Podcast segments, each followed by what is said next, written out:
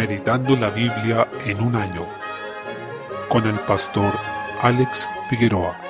Día 3, mes 7, Segunda de Reyes, capítulo 22. Desde el versículo 3 seguimos con el reinado de Josías. En este capítulo notamos que el rey Josías muestra una clara disposición en favor del templo y su restauración. Precisamente en medio del desarrollo de esa labor, el sacerdote Hilcías, comisionado por Josías, descubrió el libro de la ley y lo llevó delante del rey y se lo leyó. El rey, al escucharlo, rasgó sus vestidos en señal de humillación y arrepentimiento delante de Dios. No cabe duda de que hubo una fuerte relación entre la decadencia de Israel y el abandono de la ley por parte de los reyes del pueblo. Recordemos que en Deuteronomio 17, versículos 18 y 19, una de las instrucciones para los reyes era hacer una copia de la ley a mano, para leerla personalmente, lo que les haría conocerla muy bien. Sin embargo, la ley se extravió y tanto los sacerdotes como los reyes quedaron desprovistos de ella, lo que explica la profunda decadencia y la vida de pecado a la que se habían entregado. La enseñanza que podemos extraer de esto es que el pueblo de Dios debe vivir según la palabra de Dios. De hecho, el mismo Jesús dijo, escrito está, no solo de pan vivirá el hombre, sino de toda palabra que sale de la boca de Dios. Mateo 4:4. Y eso es completamente cierto porque sin su palabra nos desviamos al instante, aunque de nombre nos sigamos llamando pueblo de Dios o iglesia. Finalmente, el Señor explicó a Josías que aunque tendría compasión de él, dado que se humilló y se enterneció su corazón ante la palabra, su ira no se apartaría para juzgar el pecado y la corrupción del pueblo. Capítulo 23. Se exponen las reformas del rey Josías. La reacción de este rey fue reunir a todo el pueblo y volverlos a la ley. El relato describe una escena en la que se encontraba todo el pueblo, desde el más chico hasta el más grande, haciendo un pacto de obediencia, dando paso a lo que luego se llamarían las reformas de Josías. Aquí encontramos una expresión de lo que luego sería un lema, Iglesia reformada, siempre reformándose, es decir, creemos en una reforma continua de acuerdo con la palabra de Dios, porque como pueblo pecaminoso que somos, necesitamos arrepentirnos y rectificar nuestro rumbo continuamente. De esa misma forma, Josías se dedica por completo a rectificar la senda de Israel, que se había torcido por el pecado. Algunos de sus principales focos de ataque fueron la idolatría, la desobediencia y la rebelión. Es por eso que decidió deshacerse de todo aquello que incluso los reyes anteriores, sus propios ancestros, habían hecho. En todas estas cosas vemos que la reforma de Josías nos muestra el triste estado en el que había caído Israel, ya que inclusive el templo del Señor estaba inundado de idolatría, de altares paganos por todas partes, algo que en nuestros tiempos puede ocurrir y sigue ocurriendo, porque la iglesia de Dios se puede llegar a llenar de tantas inmundicias, de tantos aditivos humanos que apuntan a la desconfianza de Dios y la confianza en otros dioses, que llega a un punto en que es difícil identificarla como templo de Dios y más parece un templo pagano, lo que es realmente desolador. Debemos velar porque la escritura sea nuestra única regla de fe. Es así como Josías cumplió la famosa promesa que se había hecho a través de este hombre de Dios, que luego fue devorado por un león en tiempos de Jeroboam, y que había profetizado precisamente contra ese rey, y en contra de sus altares paganos. Otro hito importante y destacable del reinado de Josías es la celebración de la Pascua. Se dice que no se había celebrado una Pascua así desde los tiempos de los jueces, y Josías se encargó de volver a celebrar este día especial nuevamente, pero a pesar de todo esto, la ira de Dios no se apartó para juzgar a Judá, y su juicio llegaría al igual como en el reino del norte, también conocido como reino de Israel. Así es como el Señor desechó a Judá, atrayendo todas las maldiciones de la ley que había prometido ya de antemano. Una de las lecciones que sacamos de este texto es que una vez más la Escritura nos muestra que realmente las buenas obras que podamos hacer con posterioridad no anulan nuestros pecados hechos anteriormente, es decir, no hay buena obra que pueda compensar una mala obra. Josías, aunque fue un rey muy recto, como ninguno otro probablemente, a excepción de David, no era el rey salvador, porque él mismo también era pecador, y su obra, por muy buena que pudo haber sido, no podía compensar el pecado del pueblo, ni podía cubrir la maldad que habían hecho los reyes anteriores, lo que sencillamente nos lleva a Jesucristo, quien es el único que realmente pudo pagar el precio del pecado y hacer que Dios ya no mirara nuestra maldad, sino que mirara la justicia de Cristo que nos fue imputada porque con su sangre pagó por nuestros pecados. Salmo 1. En este pasaje se describe la felicidad y prosperidad verdaderas, y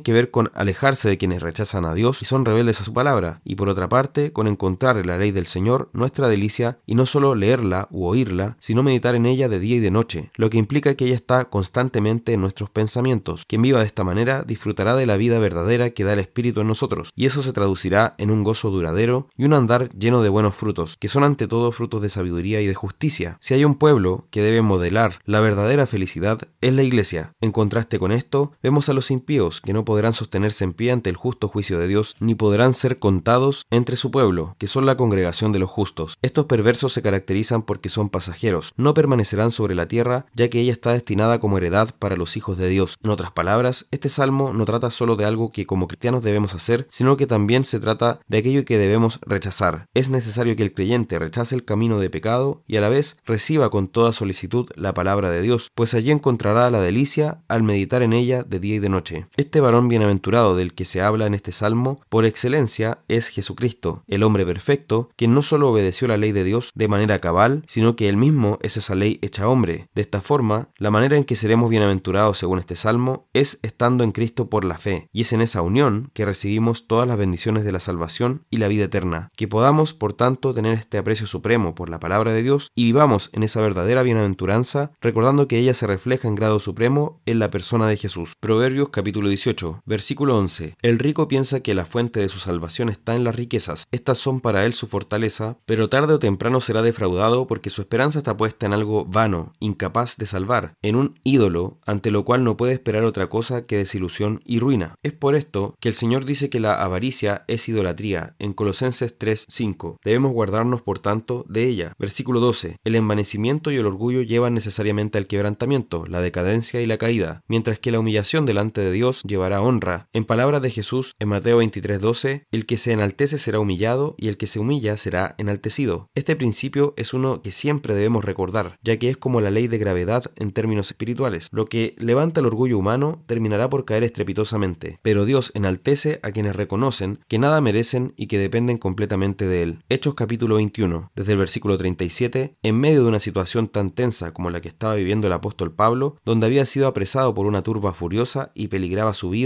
él supo ver más allá del problema que enfrentaba en ese momento, con lo que podemos apreciar una vez más que él demostró que su vida estaba entregada completamente al progreso del Evangelio. Lo único que le importaba era dar testimonio de Cristo, y en este caso deseaba la salvación de aquellos que querían su muerte, con lo cual nos da un potente testimonio de amor cristiano. A la vez, notamos que Pablo usó la mejor estrategia para que su audiencia recibiera más dispuesta el mensaje que debía entregarles, que en este caso consistió en hablarles en hebreo. Esto no significa deformar el mensaje para agradar a los hombres, como hacen los falsos, sino intentar comunicarnos de la mejor manera con ellos sin esconder ni alterar el santo evangelio de Dios. Capítulo 22. En los versículos 1 al 15, Pablo da testimonio de su conversión. En esta porción, el apóstol tuvo la oportunidad de hablar ante el mismo pueblo que lo quería matar a golpes y les relató el evangelio del Señor, agregando su conversión como testimonio. Bien sabemos que nuestro testimonio no es el evangelio, no estamos llamados a contar nuestra experiencia únicamente, aunque sí podemos relatarla, desde luego, pero debemos tener claro que nuestra experiencia no salva a nadie, sino que es el evangelio de Jesucristo el único que salva. Sin embargo, en el caso de Pablo, se trató de un asunto especial porque él fue llamado a ser testigo de lo que el Señor le mostró y los apóstoles fueron los únicos que recibieron la revelación de Jesucristo resucitado, y que además fueron designados como testigos autorizados por el mismo Jesús para que dieran a conocer este mensaje al mundo. Por tanto, por esto se permite y se entiende que Pablo contara el testimonio de su llamamiento de la mano con el Evangelio que recibió. Otro asunto a destacar es que el apóstol Pablo veía toda su vida en relación